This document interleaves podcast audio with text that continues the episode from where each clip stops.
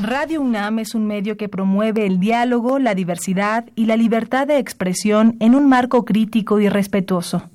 Los comentarios expresados a lo largo de su programación reflejan la opinión de quien los emite, mas no de la radiodifusora.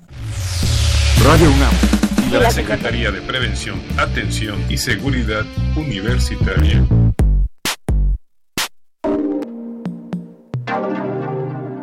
Través de la Dirección General de Atención a la Salud, presentan Confesiones. y confusiones. Es un espacio de salud para los jóvenes.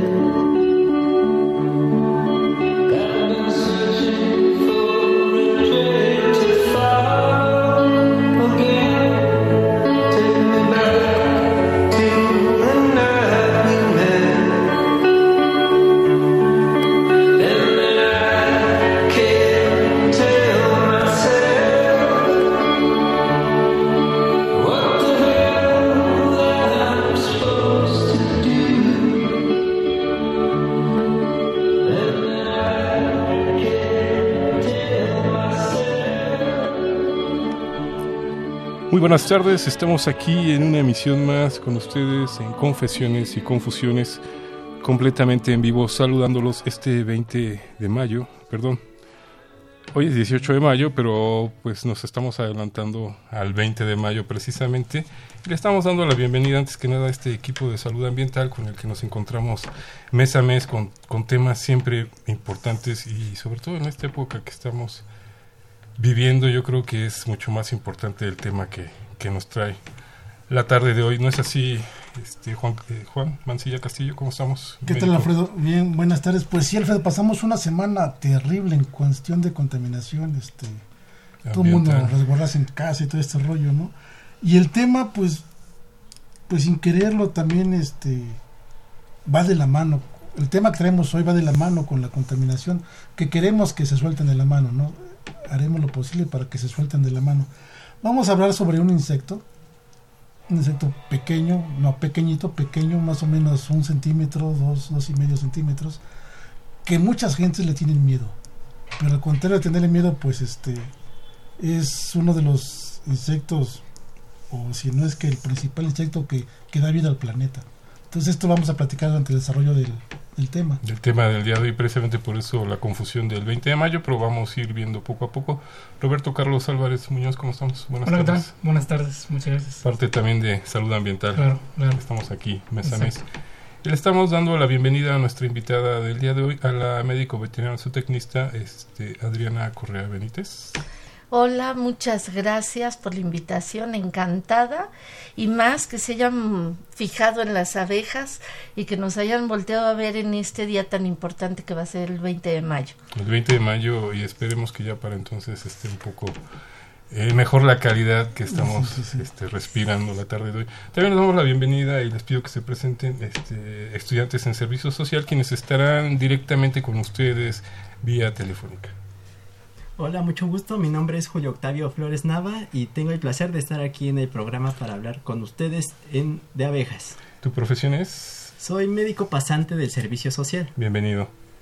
Buenas tardes, también soy médico pasante, soy Eduardo Galicia y encantado de estar. Al contrario, es un placer este, para nosotros porque así de esta manera podemos conectarnos directamente con quien nos escucha al 55 36 89 89.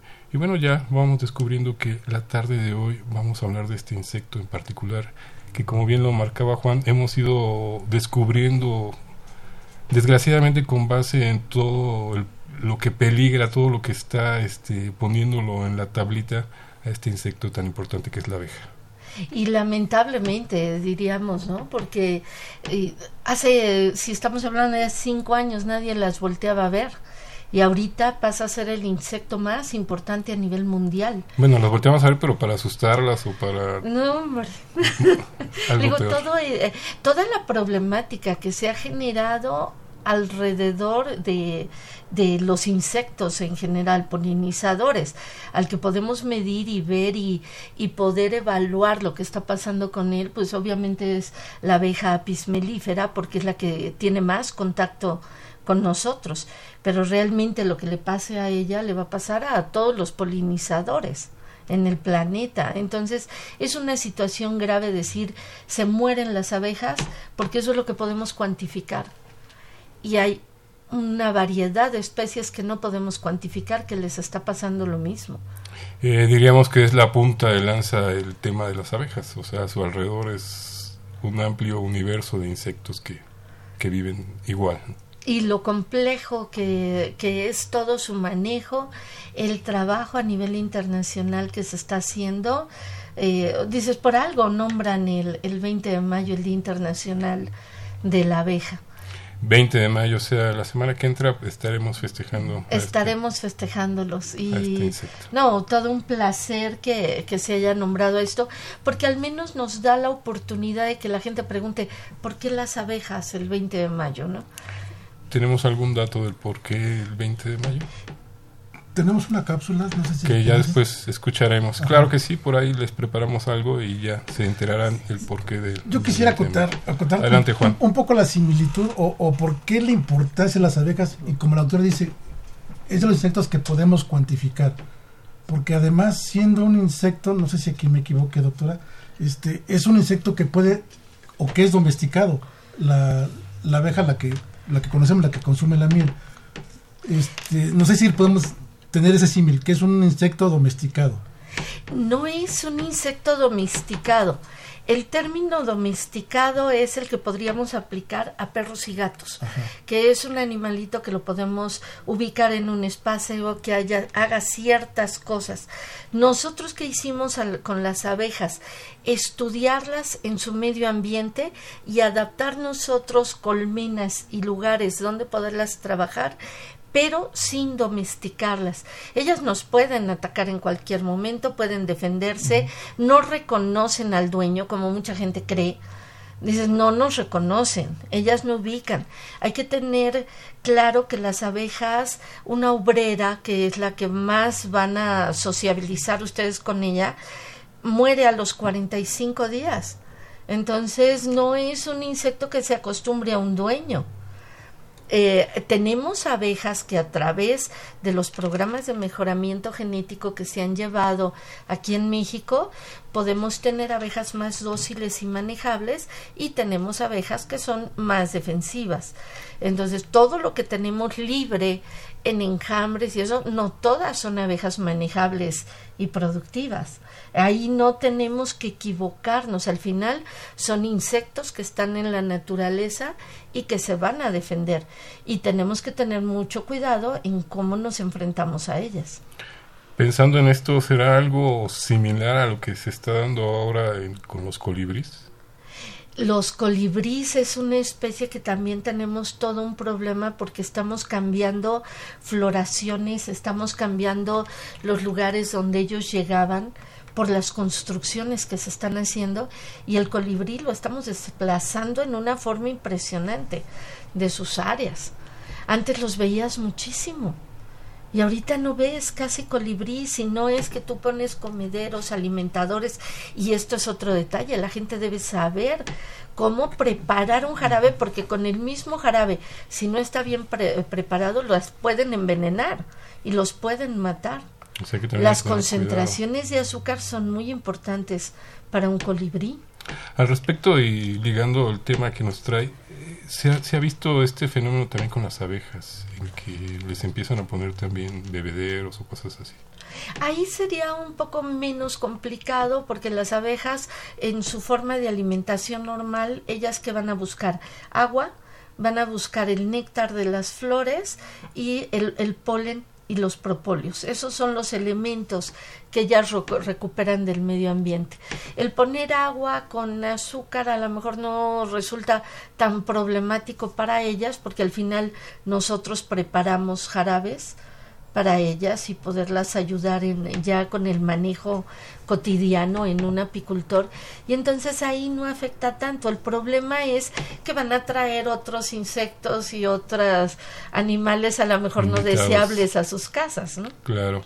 En este sentido, bien nos decía que, digo, para que nos quede un poco más claro, sabemos que el universo es increíble de los de los este, insectos y simplemente en las abejas hay diferencias pero inclusive con, con otros voladores como los abejorros o sinacates, cosas así que se les llama. ¿Nos podría diferenciar un poquito más en este sentido? Vamos a tener que dentro de las abejas tenemos más de 20.000 especies a nivel mundial. De estas en México tenemos más de 2.000. ¿sí? De esas 2000 vamos a tener que de esas especies vamos a tener lo que son los abejorros, que su nombre sería los bombus en todas sus variedades de abejorros. Vamos a tener la sapis, que es la abeja que ustedes conocen, la que produce miel, la amarilla con negro y que ubican cuando dicen abeja la imagen que tienen, ¿no? Vamos a tener las abejas nativas, que ahí estamos hablando de también una cantidad impresionante de abejas que se les conoce como meliponas y trigonas, que son las abejas de las nuestras zonas tropicales y que no tienen aguijón, no nos pican. Estas las vamos a ver distribuidas desde la, nuestra zona tropical de Tamaulipas y Sonora, todo hasta cubriendo completo hasta el Ecuador y hay especies de abejas nativas que también vamos a encontrar en otros países de Sudamérica. Podemos encontrar en Chile, en Argentina, en mucho menor cantidad que, que de México a Ecuador, por decir una franja. Pero ellos también tienen abejas nativas de este tipo. Y vamos a tener a las euglosas, que son las bellezas del planeta a mí me encantan porque son abejas, son todas esas abejas que ustedes van a ver de colores, las azul eléctrico, las naranjas, las verdes fosforescentes, que son abejas solitarias y semisolitarias. Eh, no hacen con, eh, colmenas eh, y colonias como las hace Apis mellifera, pero este pero son abejas bellísimas también que tenemos en el ecosistema. Y en este ambiente silvestre cumplen la misma función de las abejas que nosotros aprovechamos. Polinizadores de diferentes especies florales. Entonces, aquí es muy importante destacarlo porque dices, Apis mellifera nos va a polinizar lo que nosotros comemos, el 75% de los alimentos que nosotros consumimos son polinizados por apis. Pero, por ejemplo, abejorros, tenemos especies de abejorros que son muy específicos para jitomate, para los chiles que comemos tanto en México, y eh, son floraciones muy específicas. Los melipónidos y trigónidos de zonas tropicales son nuestros polinizadores de selva de las zonas de manglares, que son los pulmones del país. Entonces, ya no es tan simple todas esas abejas silvestres que tenemos eh, en, la, en las selvas, porque esas son los, nuestros pulmones al final, son las que van a hacer que todo esto florezca. O sea que ninguna queda fuera. Ninguno queda fuera. Y no estamos tomando en cuenta escarabajos, murciélagos, mariposas, colibrís, eh, no sé, una infinidad de animales que podríamos mencionar, mamíferos, ratones, que son polinizadores. Entonces es una variedad enorme de animales que trabajan con estas funciones. Parece fácil, pero nos estamos metiendo en camisa de once varas. Estamos aquí con ustedes en Confesiones y Confusiones. Los seguimos invitando para que se comuniquen al 5536 8989. Regresamos en un breve instante.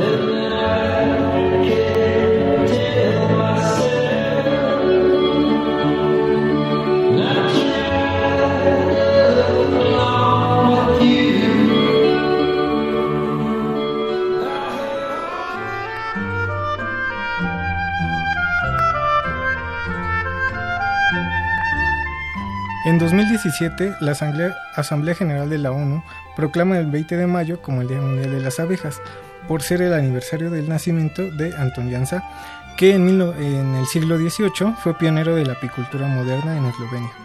Celebrar este día contribuye a traer la atención sobre el papel esencial de estos polinizadores.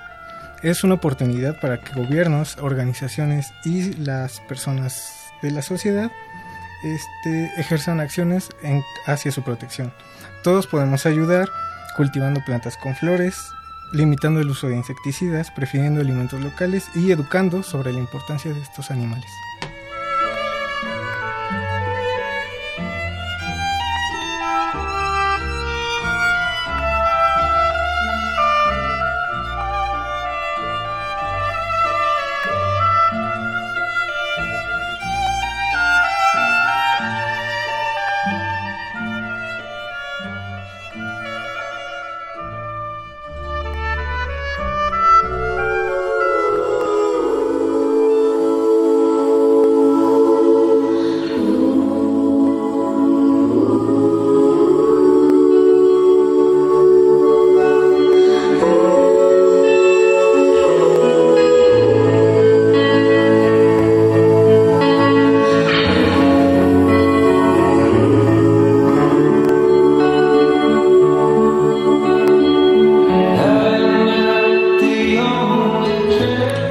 De vuelta con ustedes en Confesiones y Confusiones, agradeciendo que estén con nosotros eh, en este día. Y bueno, el tema no es para menos, Día Mundial de las Abejas, con nuestra invitada, la médico veterinaria zootecnista Adriana Correa Benítez.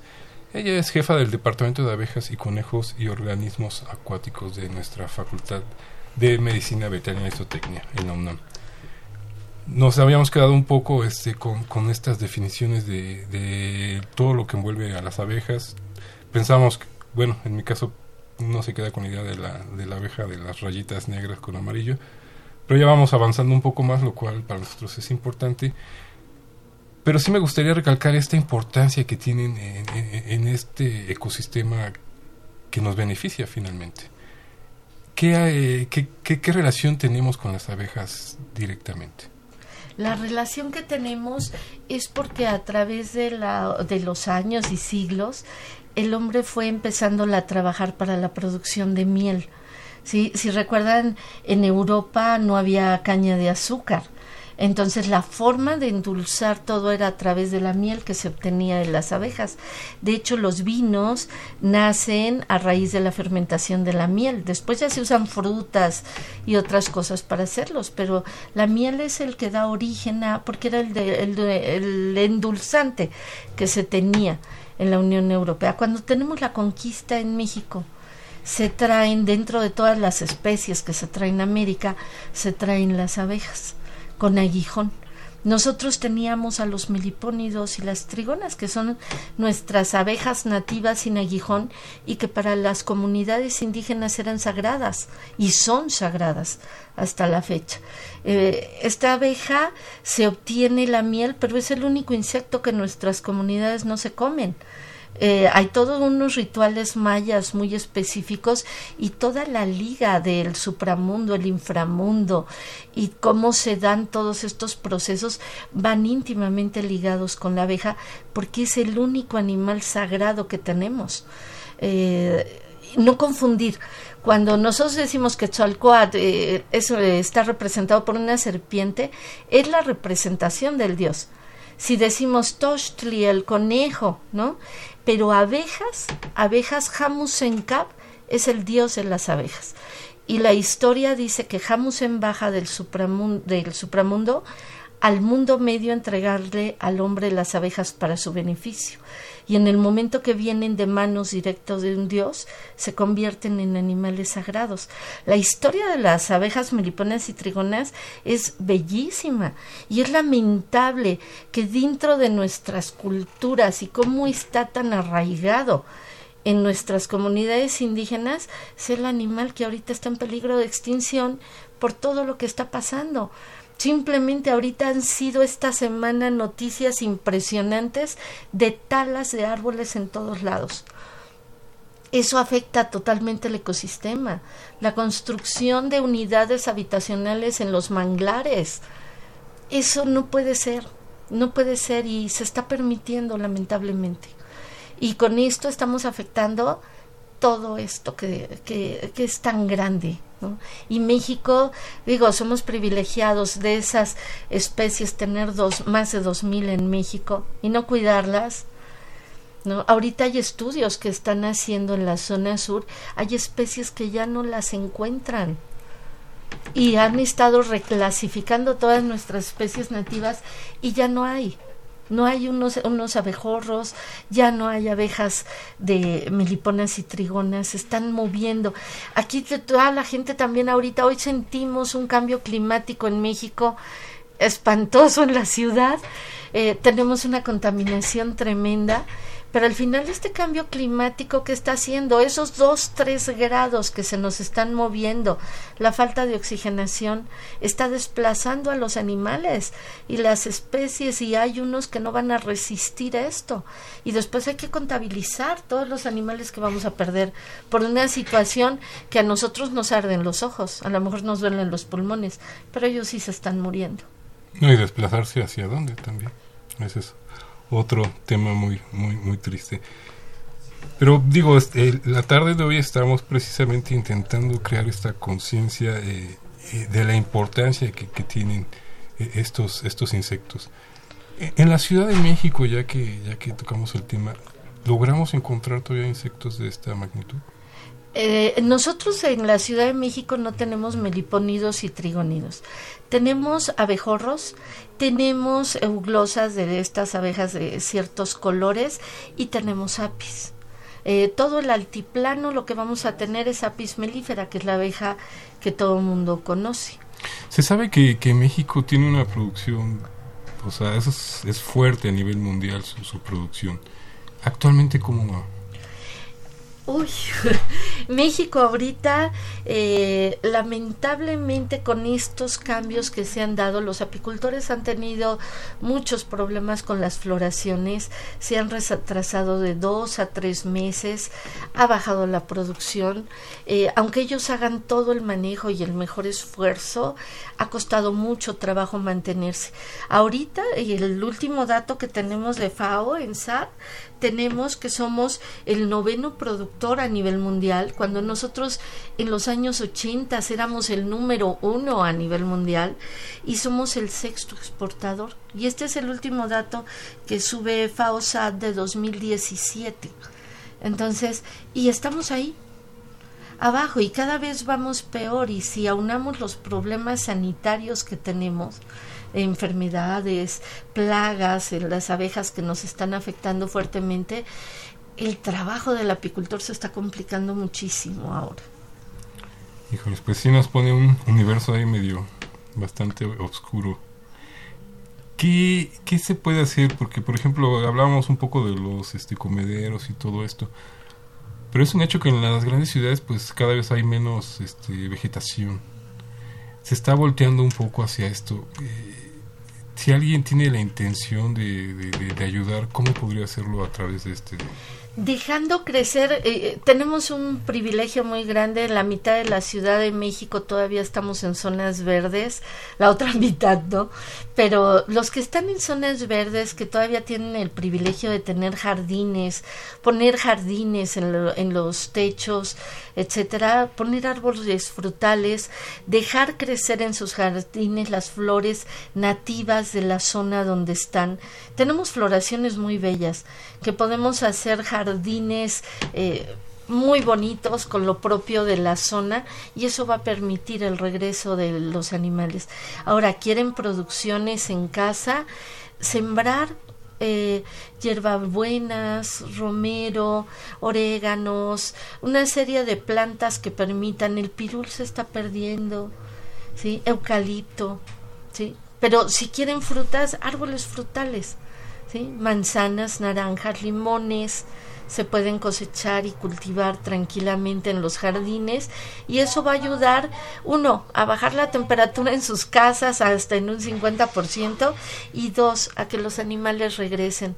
No les tengan miedo a los, a los tlacuaches, a los cacomistles, a todos esos animalitos que ayudan a dar los equilibrios. Al final, el que regresemos esos espacios, eh, los controles de estos animales los podemos hacer poniendo fruta en nuestros jardines, en nuestras bardas.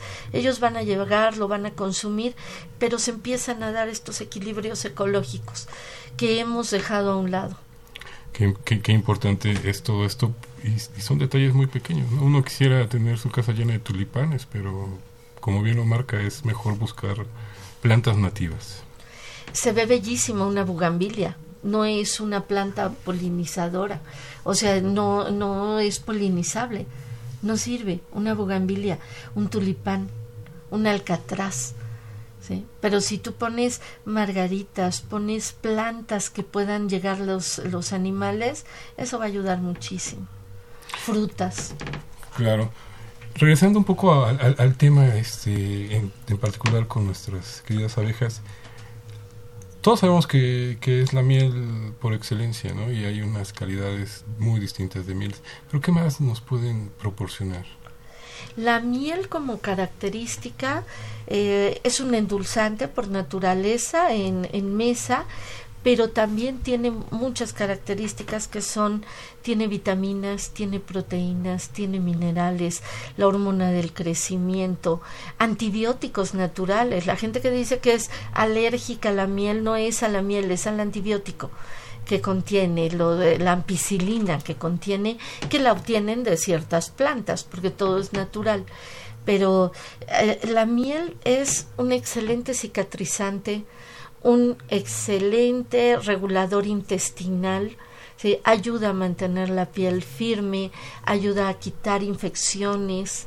Eh, es una maravilla, ¿qué podríamos decir? La miel son de los productos que, que estaban catalogados como más importantes desde las culturas prehispánicas para curar enfermedades. Y hay, hay, otro producto del que también hemos oído mucho, el propóleo el propóleo. El propóleo es mi favorito. El propóleo, cada que lo va uno estudiando, el, propóleo saca más y más. El propóleo es muy rico en fenoles, en flavonoides, que se van a usar eh, para diferentes cosas a nivel terapéutico. Ayuda contra bacterias, hongos, virus, excelente cicatrizante, ayuda a restablecer el sistema inmune. El, ellas lo usan como antibiótico natural dentro de la colmena para curarse de enfermedades. al igual que la miel, es un subproducto. O son este, ¿cómo, ¿cómo lo consiguen? Eh, no sé si todos se han fijado cuando llegan a campo y cortan alguna planta y que se siente chiclosa. Esas resinas que tienen las plantas que son chiclosas, las abejas las recolectan y con eso lo mezclan con cera, lo concentran y son lo que son los propóleos. Entonces son antibióticos naturales por excelencia. Que, que se crean por ellas mismas antimicóticos, eh, esto es, eh, van contra muchas cosas. Entonces, de acuerdo a lo que ellas requieren, buscan las plantas. Pues es increíble todo, todo este universo. Vamos a ir a otra breve pausa y regresamos con ustedes. Los seguimos invitando para que se comuniquen con nosotros al 5536 8989. También les recordamos que estamos en las redes sociales como Confesiones y Confusiones en el Facebook o como Confesiones-RU en el Twitter. Regresamos.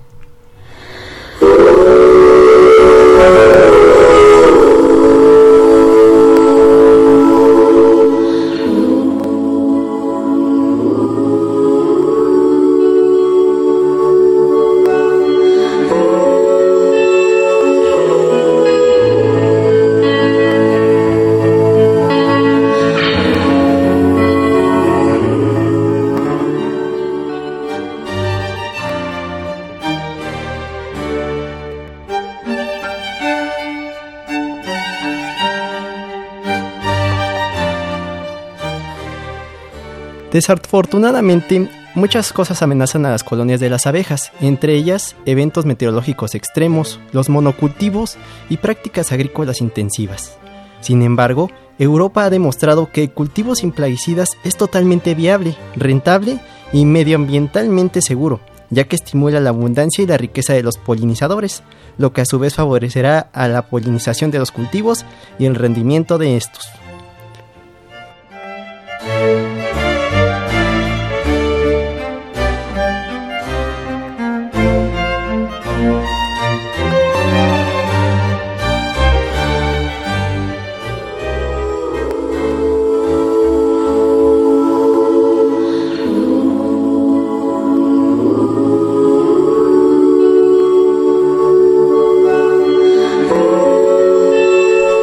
Aquí de vuelta con ustedes en Confesiones y Confusiones, hoy con el tema 20 de mayo, Día Mundial de las Abejas.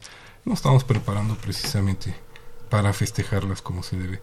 Y bueno, ya escuchamos un poco los datos que nos daban nuestros compañeros en servicio social y creo que son importantes recalcar sobre todo el tema de, lo, de cómo está cultivando Europa y esto de los monocultivos.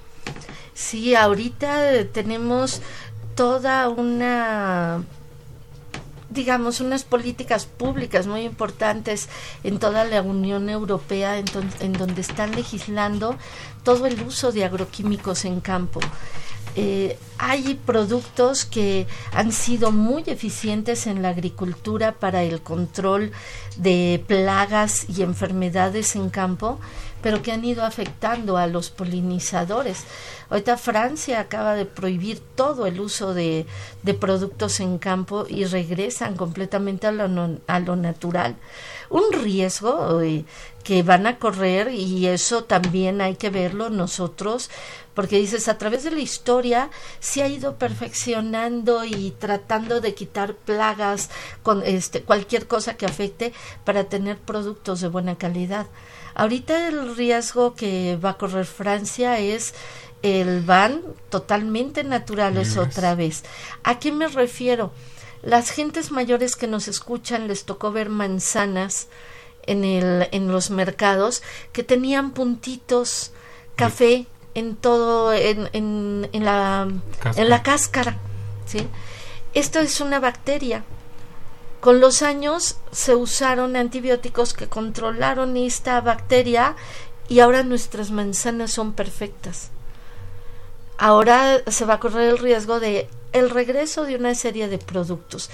Yo creo que aquí eh, no hay que satanizar tanto a la industria porque al final tenemos que controlar gusanos y una serie de cosas que afectan en la agricultura pero tenemos que hacer un balance y una clasificación real de los productos que se están usando en campo.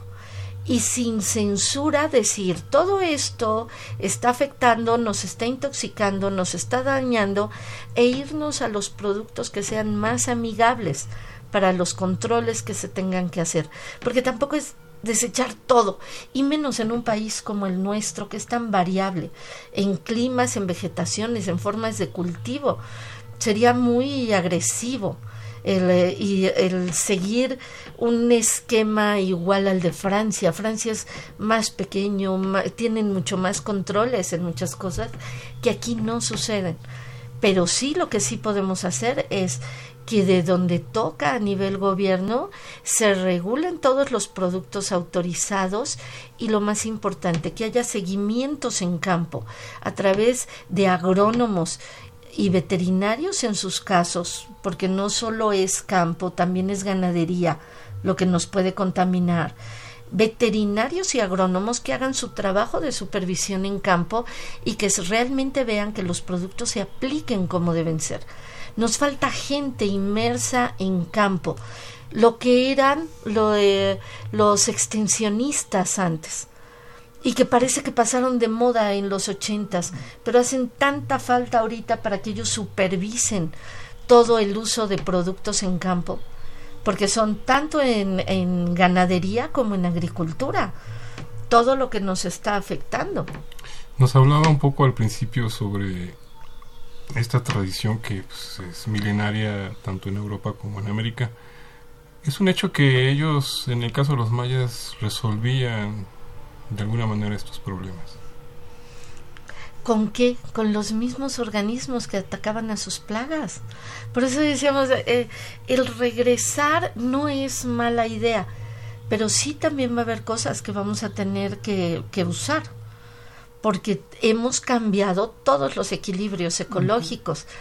Eso es la situación, que el regresar no es tan fácil porque hemos dañado tanto el ecosistema que ahorita regresarlo a los ambientes como eran es muy complejo y con un cambio climático en donde no va a ser tan fácil. Esto eh, es todo un reto a, a, las profesiones que estamos involucradas. Precisamente bien, bien lo marca, los médicos veterinarios tienen, entre otros tantos este, profesionistas de, de estas áreas, pero regresando a, esta producción, para nosotros nos queda claro que la situación apícola en México está complicada. Aún así se sigue produciendo buena miel. Ay, sí, sí, de las mejores a nivel mundial. Nosotros, México está catalogado como el quinto mejor productor de miel.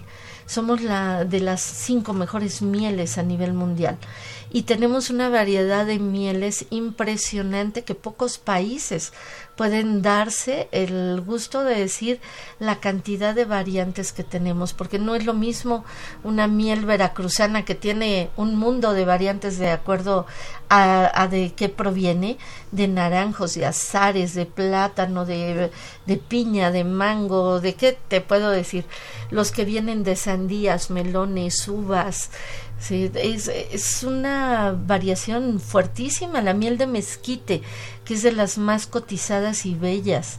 A mi gusto, ¿eh? a mí me gustan las claras. La miel de aguacate, que es muy fuerte. Y a la gente que le gustan los sabores fuertes, la miel de aguacate es muy cotizada. Y de las nutricionalmente mejor catalogadas. ¿eh? Increíble todo Pero, pero ¿cómo, cómo diferenciamos nosotros mortales una miel de aguacate? El color simplemente o, la región? Aquí eh, vamos a tener colores, eh, que sería para el público en general. ¿Cómo pueden clasificar? Las mieles del norte del país o de zonas más áridas son mieles más claras. Las de zonas tropicales donde tenemos más vegetación son mieles oscuras. Aquí todo el altiplano que es desde Aguascalientes hasta Morelos tenemos variedades de colores ámbar, que es la miel que conocen, la amarillita que vemos en súper. Ese es un ámbar. El mexicano consume normalmente la miel de altiplano. Las mieles muy claras o las muy oscuras son las que mandamos de exportación, porque no son muy al gusto del paladar de nosotros. ¿Se les podría llamar mieles tipo gourmet o algo así? Sí, no, y ahorita nosotros si algo tenemos en mieles gourmet es la de mezquite, la de aguacate a nivel internacional y que se está buscando ahorita una clasificación. Hay trabajos interesantes de investigación en donde se va a buscar la huella de la miel para poder decir, así como tienen en Francia sus mieles y dicen esta miel es de Notre Dame por la floración y cómo está, ahorita se está haciendo aquí, aquí es mucho más complejo, les decía, porque tenemos variantes en las producciones impresionantes pero estamos tratando de hacer toda una huella, lo está haciendo la Facultad de Química en específico y es un trabajo muy arduo eh, este de, de, sacar las huellas de las mieles. Interesante, muy interesante y pues sobre todo para seguir elevando el nivel de, de nuestra este de nuestra producción. En este sentido, y se ha, se ha hablado mucho también, sobre todo en las tiendas de conveniencia, etcétera, o inclusive la que se vende a granel, ¿cómo identificarla? ¿Cómo identificamos? Porque sabemos que existe el jarabe y todos creemos que está que su base es la miel o, o el maple, por ejemplo. Una prueba sencilla pero no muy certera es cuando ustedes compren una miel líquida, cuando voltean el frasco hay una burbuja que va a correr a través del frasco. Esa burbuja ustedes van a contar tres segundos en este ritmo, mil uno, mil dos, mil tres. Y es el tiempo en que esa burbuja va a llegar al otro extremo. Cuando ustedes voltean una miel y corre muy rápido, y más si son mieles de altiplano, la adulteración puede ser eh, viable que haya sido adulterada, porque las mieles tienen un tiempo de corrido de un lado al otro del envase. eso sería uno no muy específico.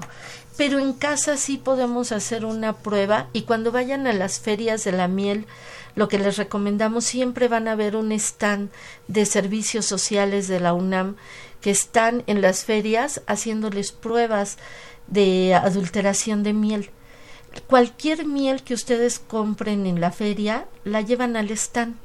En ese stand los muchachos de servicio social y nuestros pasantes van a tomar su frasco, lo van a abrir y de esta prueba, que ustedes también la pueden hacer en casa, por supuesto, van a poner dos gramos de miel.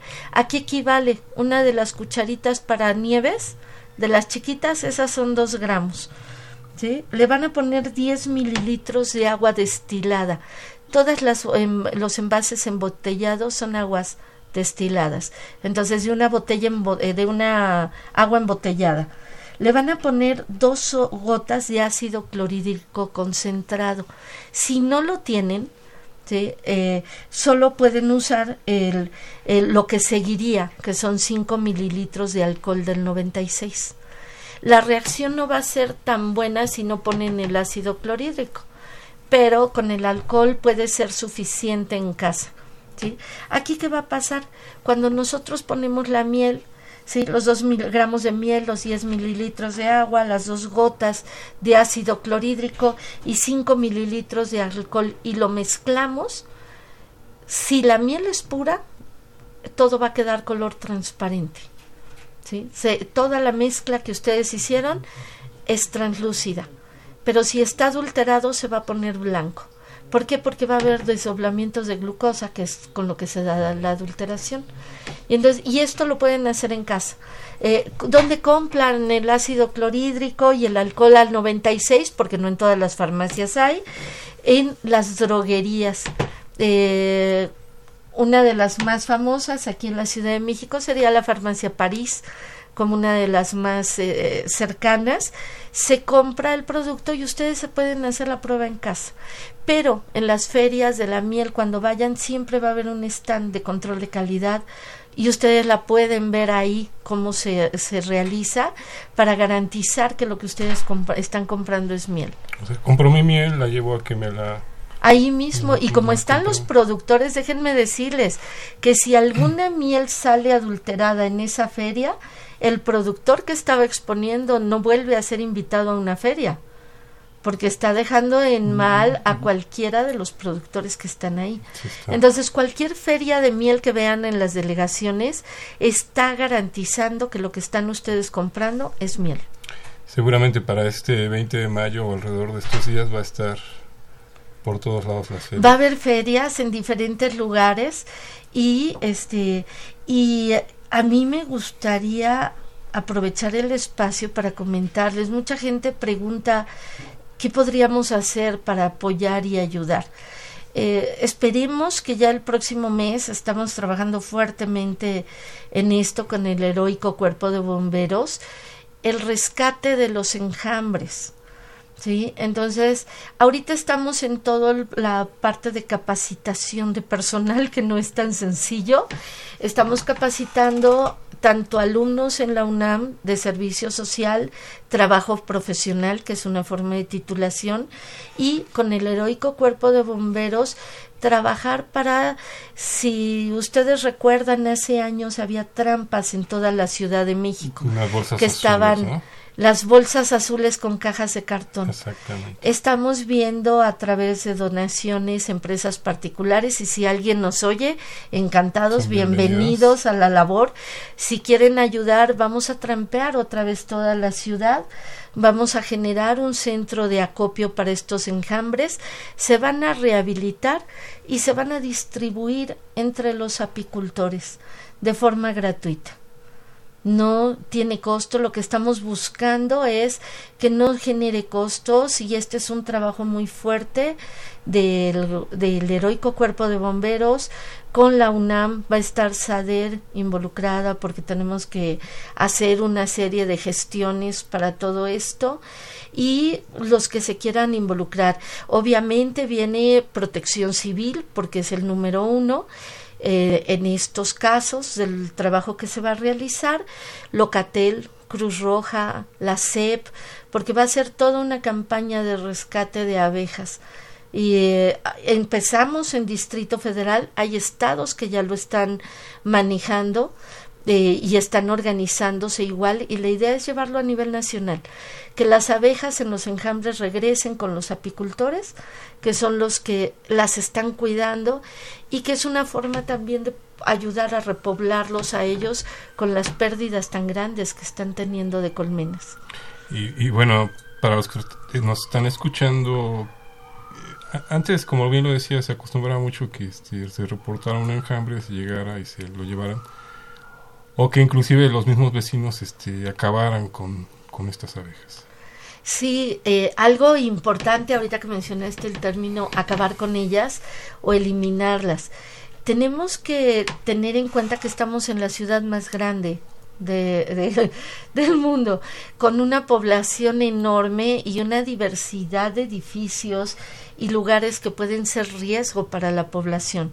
Se van a tratar de rescatar los más enjambres posibles, pero los que se tengan que eliminar se van a tener que eliminar por seguridad de la población. Primero es la vida de las personas y eso lo tenemos que tener muy claro al momento de las decisiones que se tomen. Eh, va a haber protocolos de cuáles enjambres se pueden recuperar, cuáles no. Eh, todo el entrenamiento del personal va encaminado a eso. Eh, van a estar involucradas las asociaciones de apicultores aquí para que ellos nos ayuden también y eh, esto es eh, toda una logística muy fuerte que vamos a tener que hacer todos.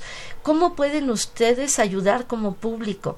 Cuando vean una de estas trampas con abejas que detecten enjambres en los parques, repórtenlos a sus delegaciones. Vamos a ahora son alcaldías, perdón. Este, en todas las alcaldías vamos a hacer el contacto con ellos para que ellos nos reporten directo cómo están. Eh, reportando ustedes a sus alcaldías, que esperemos tener un número que nos dé cada una para poderlo difundir, ustedes reportan y se va a llegar y se va a evaluar si lo podemos recuperar. Y esto eh, estamos eh, calculando una recuperación importante. en, el, en la Ciudad de México los bomberos bajan alrededor de cuatro mil enjambres eh, atienden cuatro mil reportes, mejor dicho, no todos son enjambres, eh, porque reportan abejorros, reportan avispas, la gente no los distingue, eh, pero esperamos eh, que lo que podamos recuperar sea bueno, ¿no? Todo un y ayude. Todo un trabajo de coordinación, como bien, como bien lo marca.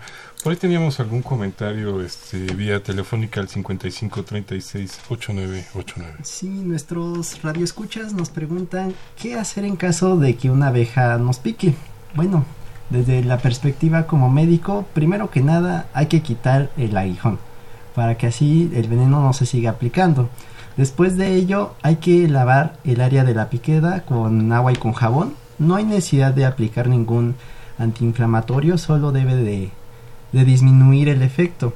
Y en dado caso de que la persona llegue a sentir que le falta el aire o algunos pacientes lo refieren una sensación de peluche en la garganta, habrá que referir e ir con el médico para que se pueda dar un tratamiento mejor.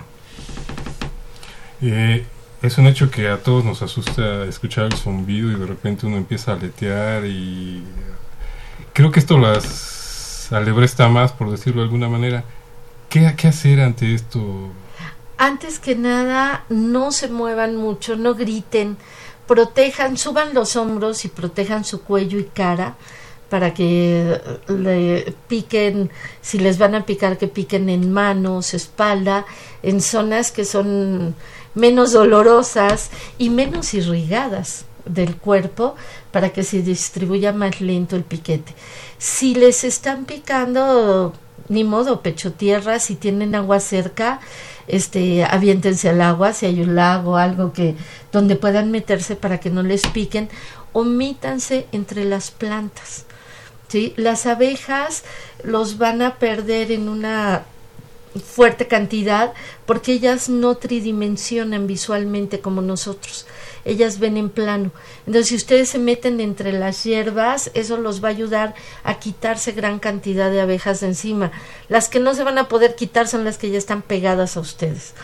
¿Sí? Entonces, traten de moverse rápido y despegar la ropa del cuerpo para que entren los menos aguijones posibles en lo que llegan a un lugar seguro. Pero ¿por qué pican? ¿Por, qué, atacan? ¿Por qué atacan las abejas? Las espantamos, es un mecanismo de defensa, me imagino. Ahí sí no hay mucho cómo ayudarnos. Este, las abejas no ven los colores oscuros. Entonces no ven el negro, no ven el café, el azul marino, el guinda, el rojo, el verde botella. Y la moda en nuestra vestimenta son colores oscuros. Los mexicanos, la mayoría tenemos el cabello oscuro, somos de tez morena. Entonces, la posibilidad de que las abejas puedan ver a una persona blanca, rubia o que está vestida de blanco es más fácil. Y entonces eso hace que ellas los puedan evadir más fácilmente y no choquen con ustedes. Mm. Pero cuando estamos en colores oscuros, ellas no nos ven.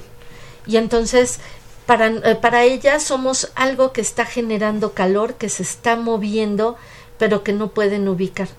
Y se van a enredar con nosotros, se van a atorar. Telas afelpadas, lociones, perfumes fuertes, es más accidental. Realmente es más accidental por choque. Las atrapamos, por decirlo. Sí, Sí, entonces aquí eh, la situación es de que si traes el cabello oscuro, negro, suelto, se van a enredar en tu cabello más fácilmente. Ahora la gente ve una abeja y tiende a manotear. No se muevan.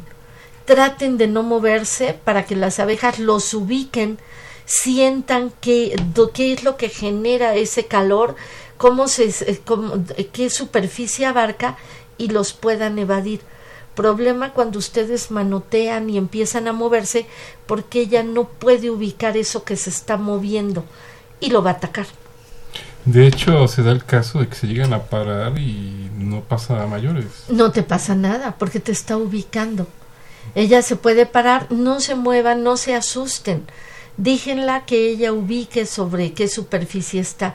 Ahora las van a traer más gamuzas, telas afelpadas, que, que, se pueden atorar sus patitas muy fácilmente por sus vellosidades y si ustedes empiezan a mover, ella se asusta más y va a picar. Viene el caos.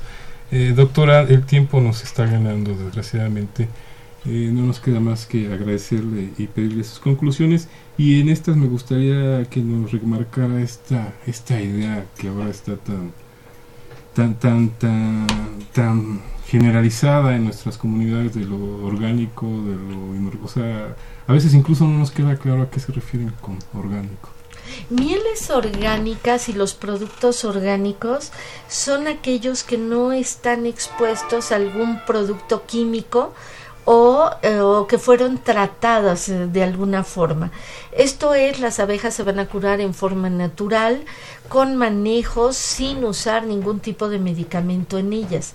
No hay contacto.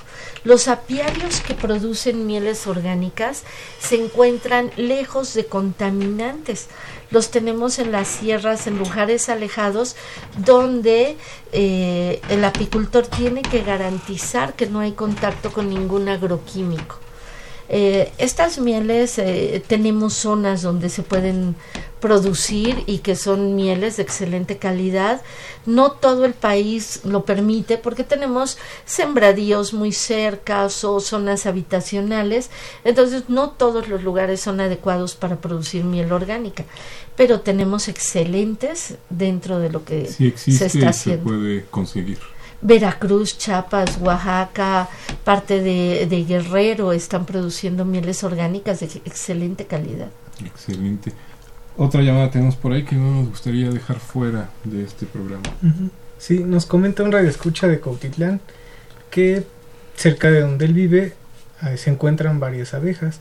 Sin embargo, él realmente desconoce este, cuál sería una forma o ¿qué recomendación nos daría para que éstas se reproduzcan en la zona donde él, donde él vive?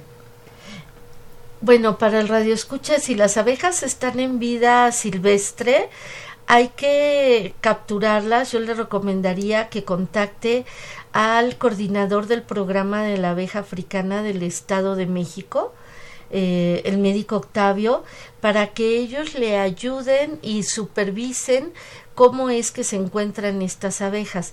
Si están en vida silvestre y a usted le interesa manejarlas, le pueden ayudar a meterlas en colmenas y usted tiene que tener ciertas especificaciones del entorno que las rodea para que se puedan quedar ahí o en su caso reubicarlas en otra parte del Estado de México. ¿Alguna otra conclusión que nos quisiera dejar a nuestros radioescuchas? Pues que estamos muy contentos por ahora por el Día Internacional de la Abeja. Recordarles que el 17 de agosto es el Día Nacional de la Abeja. Vamos a tener diferentes eventos a nivel nacional. Tenemos el Día de la Mujer en San Luis Potosí. Vamos a tener otro en Mérida, Yucatán, en donde como UNAM estamos participando con los apicultores. Tenemos a nivel internacional con la Sociedad Latina de Investigación, que es una sociedad formada por diferentes investigadores desde México, Argentina, Chile, y van a estar viendo estudios y propuestas que se están haciendo para tratar de proteger a estos insectos.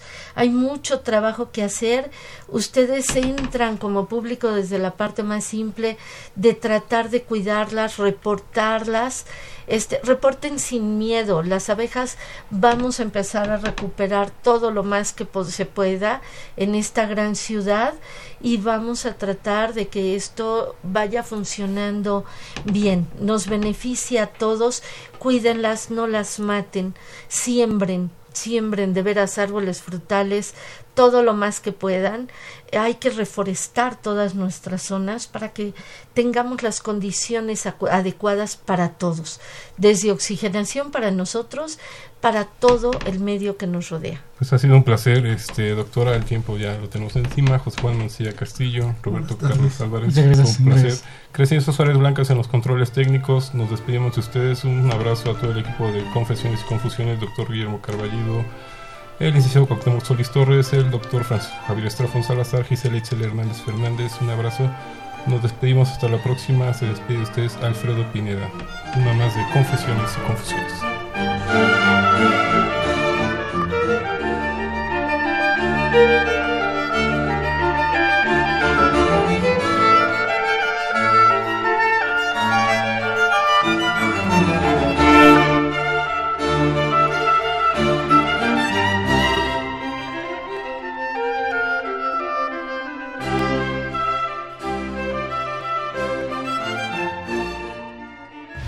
Radio UNAM la Secretaría de Prevención, Atención y Seguridad Universitaria